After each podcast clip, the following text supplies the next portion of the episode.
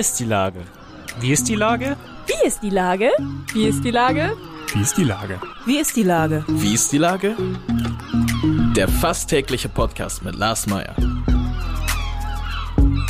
Wie ist die Lage? Unser fast täglicher Podcast als Kooperation von der Mopo und der Gute-Leute-Fabrik spürt tagesaktuellen Fragen nach. Seit 2020 kommen prominente Lenker und unbekannte Denker, also Barkeeper, Bäckerinnen oder Bürgermeister, knapp 15 Minuten zu Wort. Die Auswahl ist rein subjektiv, aber immer spannend und überraschend. Mein Name ist Lars Meyer und ich rufe fast täglich gute Leute aus Hamburg an. Unser Werbepartner, der das diese Woche möglich macht, ist das Discovery Dog.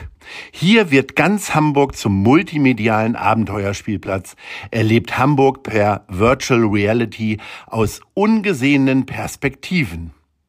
Das war Werbung. Herzlichen Dank. Heute befrage ich die Regisseurin und Produzentin Cordula Kablitz-Post. Ahoi, Cordula.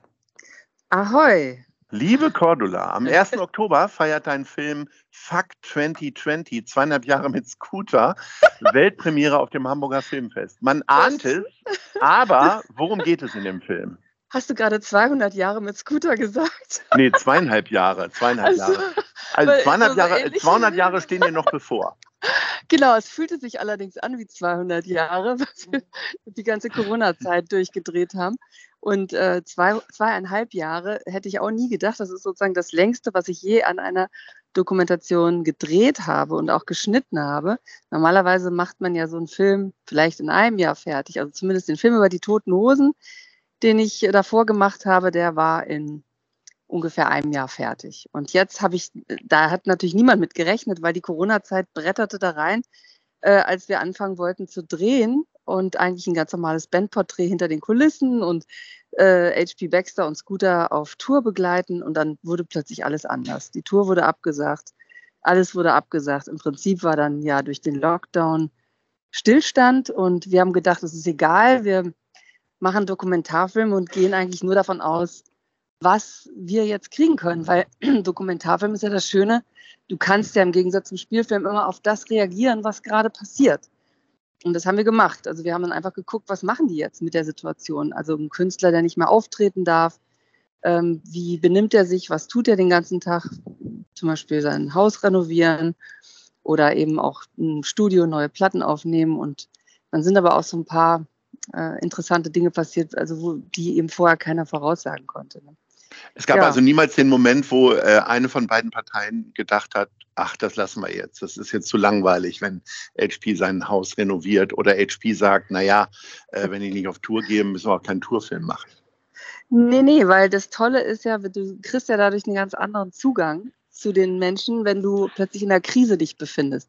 Und da wir uns ja alle in der Krise befunden haben, äh, konnten wir, wussten wir ja nicht, was passiert. Das machte das Ganze spannend auch in der Form, dass man nicht wusste, was kommt dabei raus. Aber das ist eben immer das Gute auch, an, an, wenn du im Dokumentarfilm eine Krise hast, dann hoffst du natürlich, diese Krise zu bewältigen. Und so war es ja am Ende auch. Also das Happy End hat dann bei Rock am Ring statt, stattgefunden, zwar erst nach zweieinhalb Jahren, aber immerhin von 90.000 absolut ausrastenden Fans, die das dann umso mehr gefeiert haben, dass sie wieder ihren Star zum ersten Mal wieder auf der Bühne sehen durften. Ne? Wie kommt man denn eigentlich auf die Idee, eine Scooter-Dokumentation zu machen, nachdem man schon Musikvideos für Udo Lindberg gedreht hat und äh, die Toten Hosen äh, auf Tour begleitet hat? Weil das ist ja erstmal ein ganz anderer Angang. Ich sag mal, die Band äh, sind ja wirklich äh, tolle Leute, vor allen Dingen HP, den ich auch selber äh, ein bisschen kenne äh, und auch das Management drumherum und so, aber es ist ja viel klinischer. Also ich stelle mir vor, dass bei einer Rockband erstmal weitaus mehr passiert, äh, weitaus spektakuläre Bu Bilder möglicherweise passieren, außer natürlich die ganzen Flammen, die bei Scooter auf der Bühne auch eine Rolle spielen. Naja, also ich würde mal sagen, er wird immer noch ein bisschen unterschätzt. Das höre ich auch raus bei dir gerade.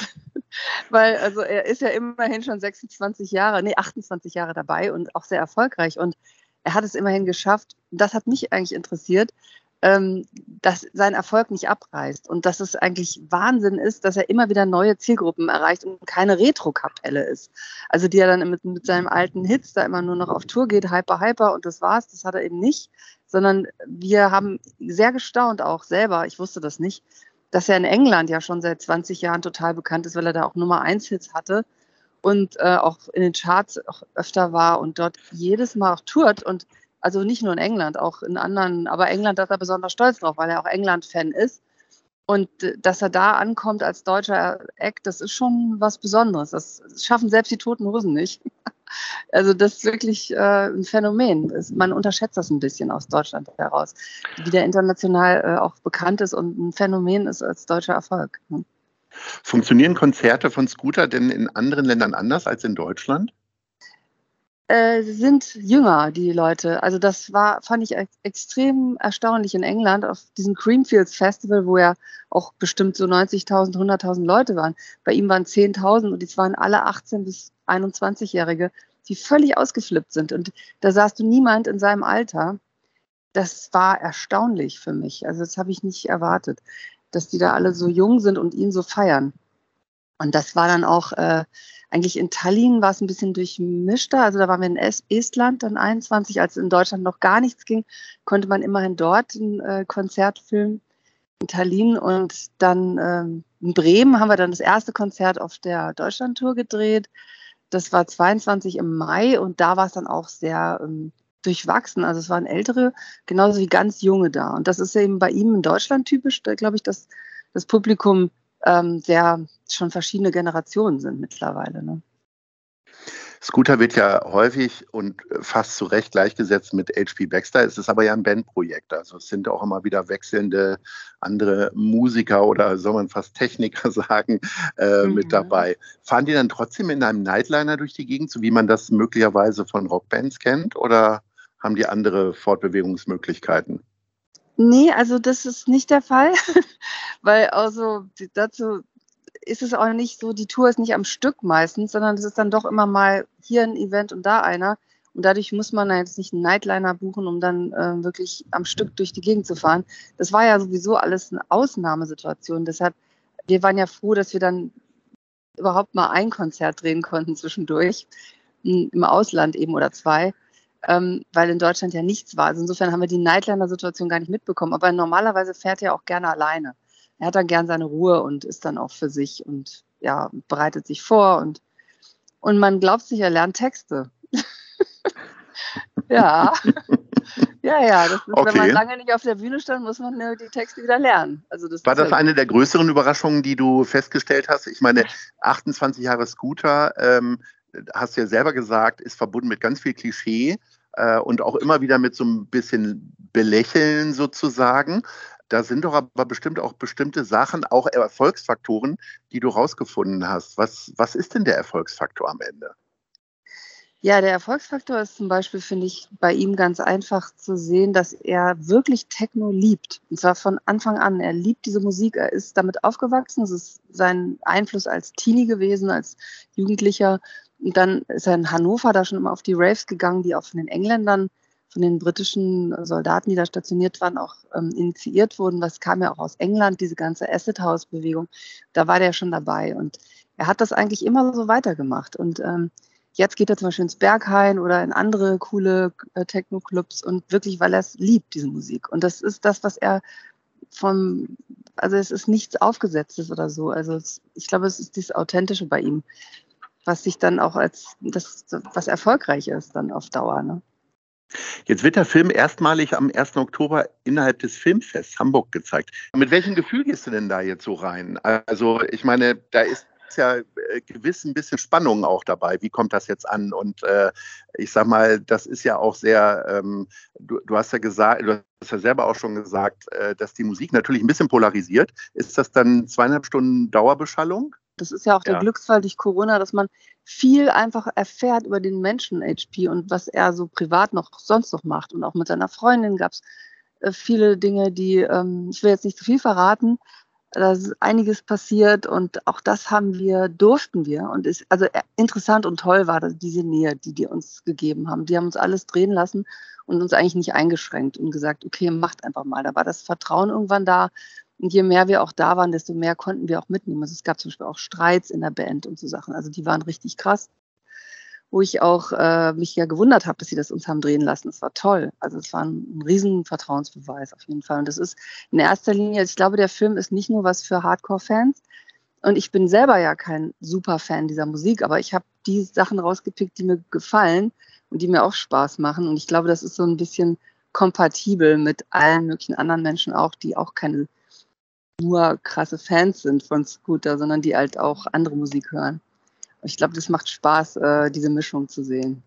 Geht es denn für dich jetzt weiter äh, bei Bands und Banddokumentationen und wen hast du da so im Auge? Nee, ich mache auch Spielfilme und ich will als nächstes wieder Spielfilm machen, äh, weil ich jetzt auch erstmal mit diesen beiden Filmen, die ich da jetzt gemacht habe, die Toten Hosen und über ähm, HP und Scooter, ähm, auch wirklich sehr viel Zeit da investiert habe. Es sind ja, ist ja immer viel Lebenszeit, die man da auch reingibt, zweieinhalb Jahre oder drei.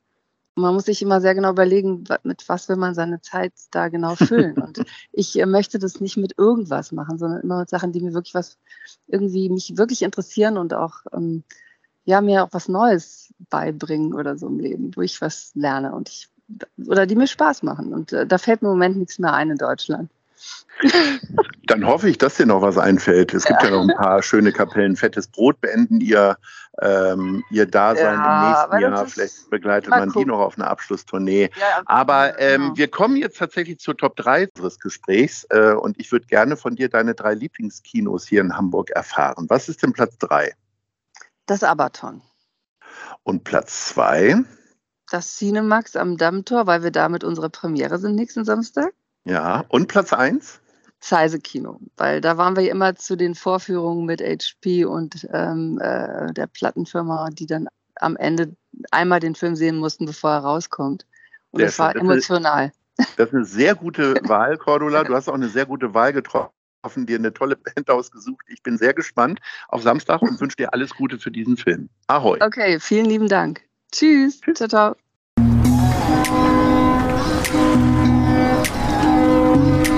Eine Produktion der Gute-Leute-Fabrik in Kooperation mit der Hamburger Morgenpost.